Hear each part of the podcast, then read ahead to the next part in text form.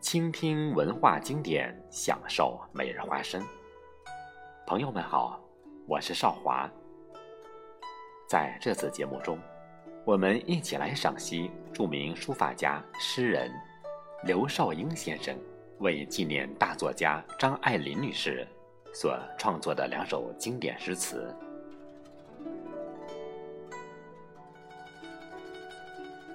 恍惚不觉。半生缘，千彩数载倾城面。凝眸旧梦丁顿里，爱恋断。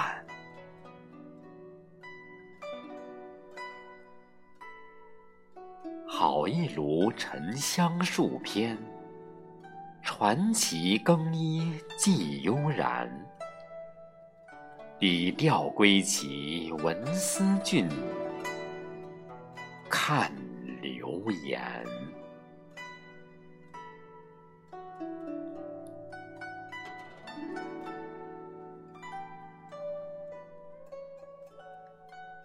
摊破浣溪沙是浣溪沙词牌的别体。双调四十八字，可就在这短短的四十八个字里，诗人巧妙地嵌入了半生缘、倾城之恋、沉香、传奇、更衣记以及流言等数篇张爱玲的名著。千彩数载倾城面。千彩是张爱玲故居楼下之千彩咖啡厅。当年她每天都会到此喝咖啡。倾城是倾城之恋，诗人有意丢了一个“恋”字。在第三句中，“凝眸旧梦丁顿里”，张爱玲的故居是爱丁顿里公寓，诗人刻意丢了一个“爱”字。与上一句呼应，以示他与胡兰成之爱就此而断。在下半阙中，“好一炉沉香数篇”是指张爱玲的著作《沉香屑》第一炉和《沉香屑》第二炉。笔调归奇，文思俊。后世曾评价他的散文，也足以使他跻身于二十世纪中国最优秀的散文家之列。一部笔调归奇、文思俊逸的《天才梦》留言极为名震。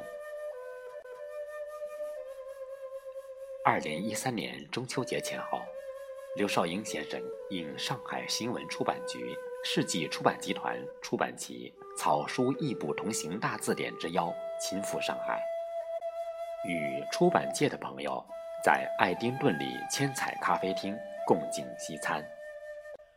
著名作家张爱玲之故居就在楼上。当年张爱玲曾经常在楼下喝咖啡。一九四三年，张爱玲发表了几篇重要的著作，包括《沉香屑》《第一炉香》《倾城之恋》《心经》等。一九四八年发表《半生缘》，其很大一部分作品就是在此公寓完成。刘少英先生回忆道：“当我步入爱丁顿里之公寓时，不由得追思崇敬之情生矣。看到他的部分著作，想起他喝咖啡的情景，不由感慨万千。”恍恍惚惚中，不知不觉的，终于在半生之际，有缘亲临其故居。在几位前辈正在创作着书画作品之际，想起宋人陈亚之要名入词之境的启示，突发奇想，把大作家著作名称串入词中，岂不很妙？此刻正有人问起。刘老师能否给提个字？推辞之际，又有一先生说：“怎么着也得留个言吧。”一个“留言”二字，之前几分钟酝酿之词的最后一句，终于出来了。且不谈小说，仅此两篇散文《天才梦》《留言》中的任何一篇，也足以奠定张爱玲在文学史上的地位。一首绝妙的《弹破浣溪沙》，顷刻间跃然纸上。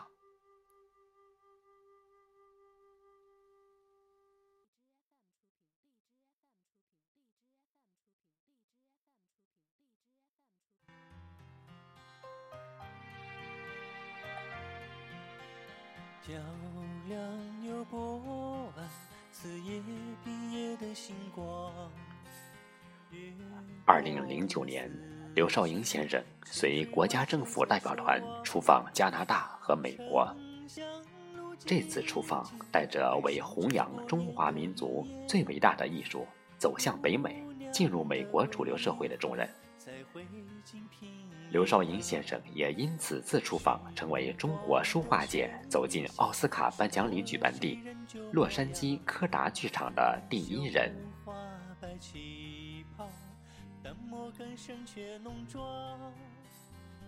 当踏入洛杉矶土地之片刻，于第一念想，能否到张爱玲晚年独居的洛杉矶西木居之公寓，与女才子邂逅，以了于崇拜之心呢？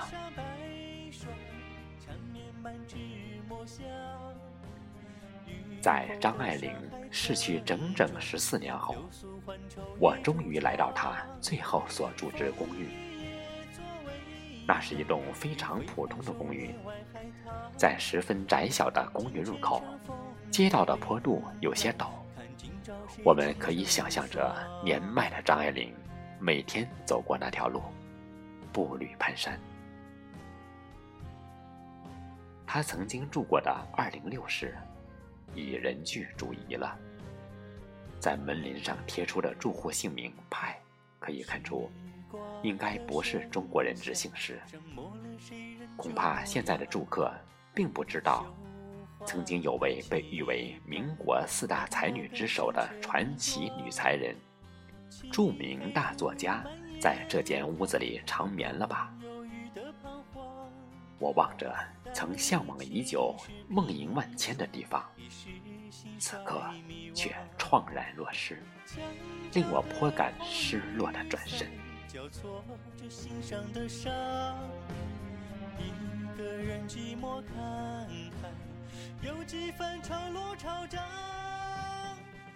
张爱玲晚年独居洛杉矶，深居简出的生活更增添她的神秘色彩。